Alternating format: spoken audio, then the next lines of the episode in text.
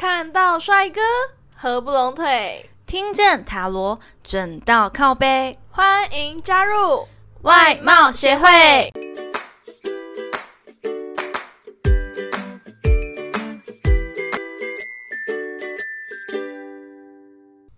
大家好，我是会长五千人，我是副会长 Jana。今天我们主题呢是已读要回啦。今天呢，我们收到了阿金的投稿喽。那我来念一下他的故事内容哦。阿金今年四十岁，因为疫情的关系，中年失业，目前呢是跑外送为生，没有结婚，也没有孩子。父亲是重度失能，住在每个月花费四万元的安养机构。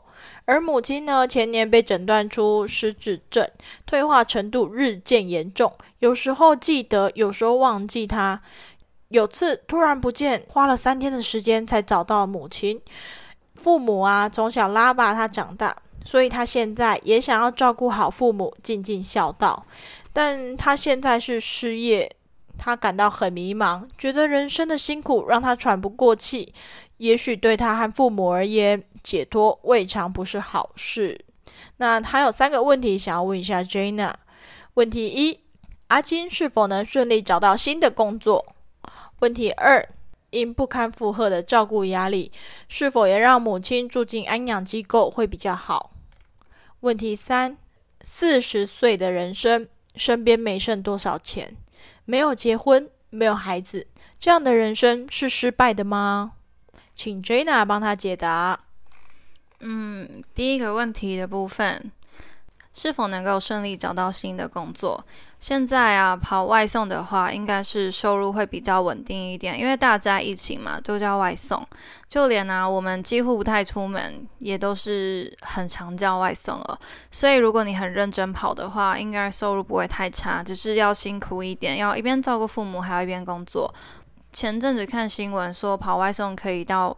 台币十万元的月收入，哎，嗯，他如果很认真跑的话，其实我有一个姐夫，他是在做，就是自从失业之后就开始在跑外送员这边。嗯，那他的话也当然就是早上八点到下午五点，很认真的在接单哦。他现在月收是十万，嗯，我可可能他没有仔细说了，但是我觉得应该是差不多这个数字，因为他以前当那个饭店的接待员，那其实也没有现在的一半。只是说很辛苦而已。对，工作真的没有分高低贵贱，只有你愿不愿意做，其实收入也会很不错的。嗯，那接下来帮您占卜，其实啊，最近的工作运没有办法太好，找工作会比较困难一点。嗯，可能是发了履历却石沉大海哦，或者是面试完之后再无消息了。建议还是要先专注在眼前的外送上面。但是啊，值得一提的是，你在今年十月会有一个贵人的出现哦，工作运也会转变的特别好，是非常适合找工作的时机。要撑到那个时候，切记切记，一定要在十月份的时候努力找工作。听我的话，准没错。嗯，其实我之前有想过要当外送员兼差呢，但是依照台湾潮湿又闷热的天气，再加上我不要命的飙车速度。我觉得我还是无法胜任外送员这份工作啦，他们真是太伟大、太辛苦了，respect。嗯，记得要多给一点小费哦，会长，你是不是都没有给小费的？我都给五星好评。好了，这样也是不错不错的。好，问题二，不堪负荷的照顾压力，是否也让母亲住进安养机构会比较好？嗯，其实我觉得啊，很多长辈他们都很想要在家里养老，因为家里啊是给安全感的地方，它是一个归属。那如果让他们住到安养机构，长辈可能会产生一种想法，就是他的孩子不要他了，所以才要把他送去安养机构。而且因为社会上完全不缺孩子弃养父母的情况，当他年纪越大，身体退化，他反而会对不熟悉的人事物更排斥。更别说要去住安养机构了，十个里面有十一个是不愿意的。诶，那我是那个万分之一愿意的人是吗？可能是因为年纪还没有到，然后也没有生小孩，所以才会有这样的想法。反正不管有生或没有生的话，我一定要存足够的钱，不要拖累我的小孩。没有，我要去住最豪华的安养院。别人都是我要住好豪宅，我要怎么样怎么样怎么样的。哎，反正我就想说，哎，我那我要住存够钱去住好一点安养院，因为没有豪宅，没有仆人，就只能存钱去住安养安养院。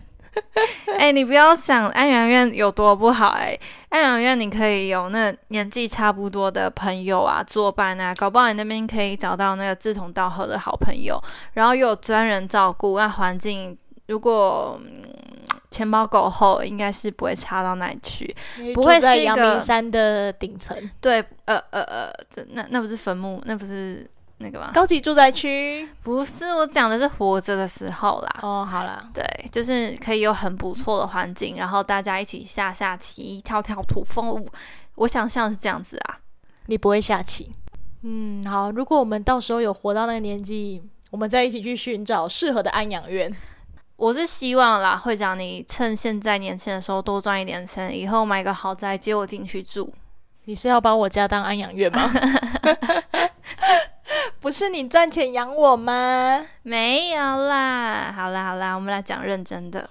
我看过新闻上有很多案例，都是家属不堪长期照顾的负荷，选择杀害自己的亲人啊，再去自首或者再去自杀。嗯，我觉得杀人固然是不对的啦，但是可能对于那些长期照顾生病的人，自己也会有一点心病，然后变得思考没有办法正常这样子。但对他们来说，可能这是最后也是唯一的方法。所以阿金，你如果真的没有办法照顾妈妈的话，也许对你来说最好的选择呢，就是把她交给专业人士照顾。你可以每天下班之后去陪她说说话啊，也可以专心的在工作上，不用太担心说，诶，妈妈不见了或妈妈有什么状况。更何况，如果你要一边工作一边照顾妈妈的话，我觉得这样的压力反而会让你喘不过气哦。嗯，对，你说的对，因为照顾别人真的是一件很辛苦的事情。其实我觉得阿金现在需要的是有人陪他，嗯，聊聊心事。那问题三：四十岁的人生，身边没剩多少钱，没有结婚，没有孩子，这样的人生是失败的吗？会长，你觉得呢？在我的理解来看，我觉得是失败的。但是我没有资格说阿金你怎么样，因为我自己也不是一个。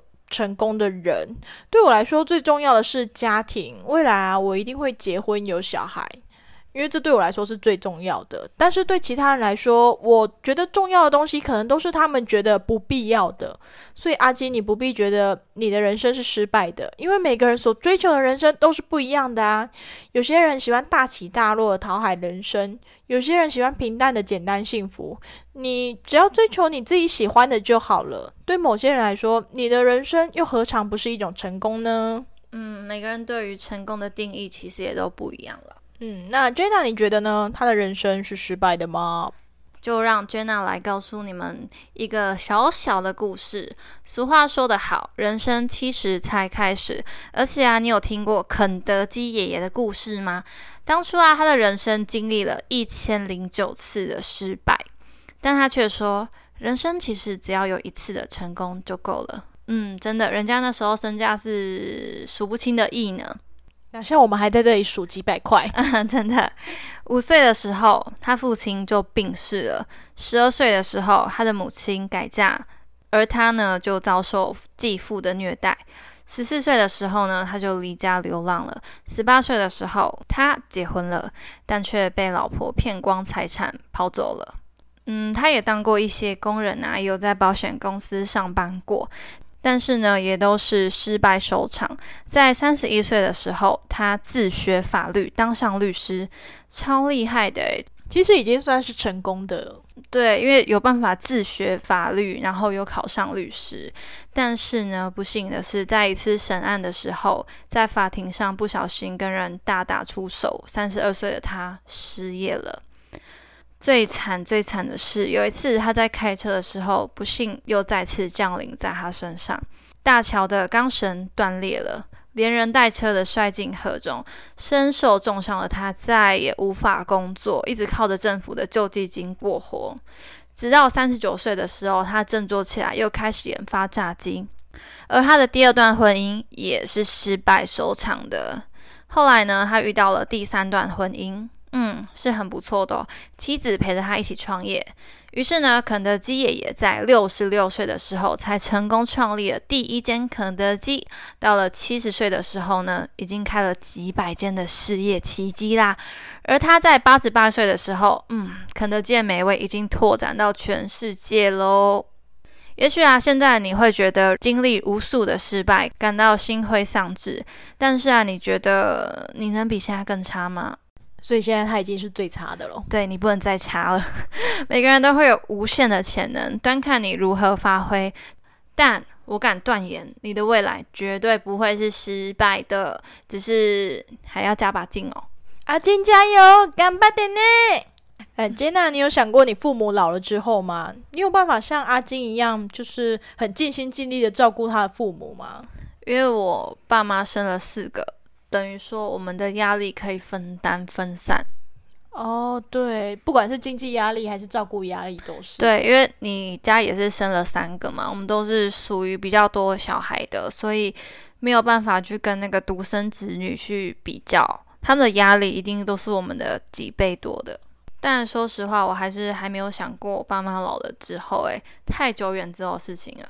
我记得你妈很年轻，但你爸差不多啊，因为我们家世世代代都是二十岁就生小孩，所以我家人都很年轻啊。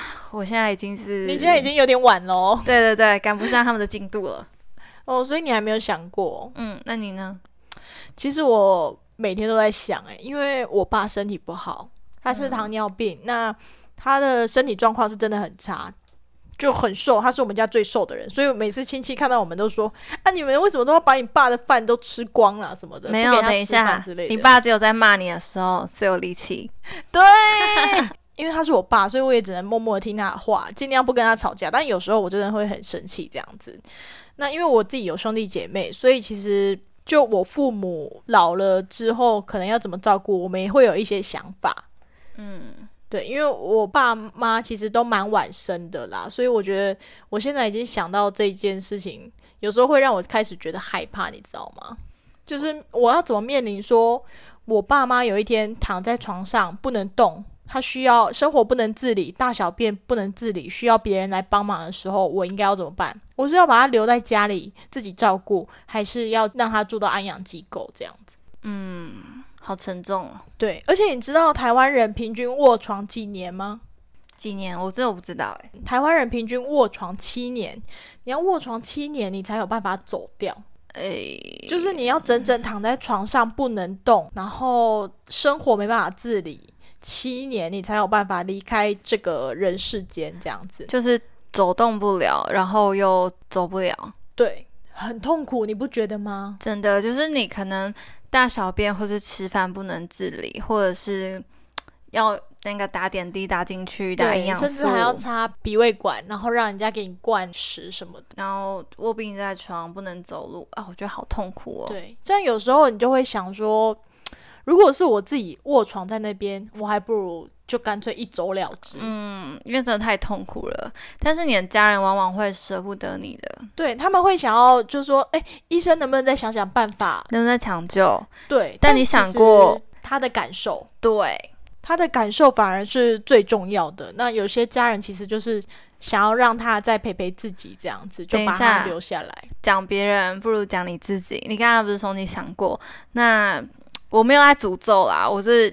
就问你刚刚的话题延续，那今天抢救同意书你会签下去吗？要抢救还是放弃抢救？你说签我父母的吗？如果是我爸的，我应该会签放弃的。呃，是因为情感比较不好？哎，不是，因为我爸现在就是他已经在开始他准备他自己的事情了。真的假的？真的，他在准备他自己的后事。他其实连遗嘱都写好了，因为他自从他。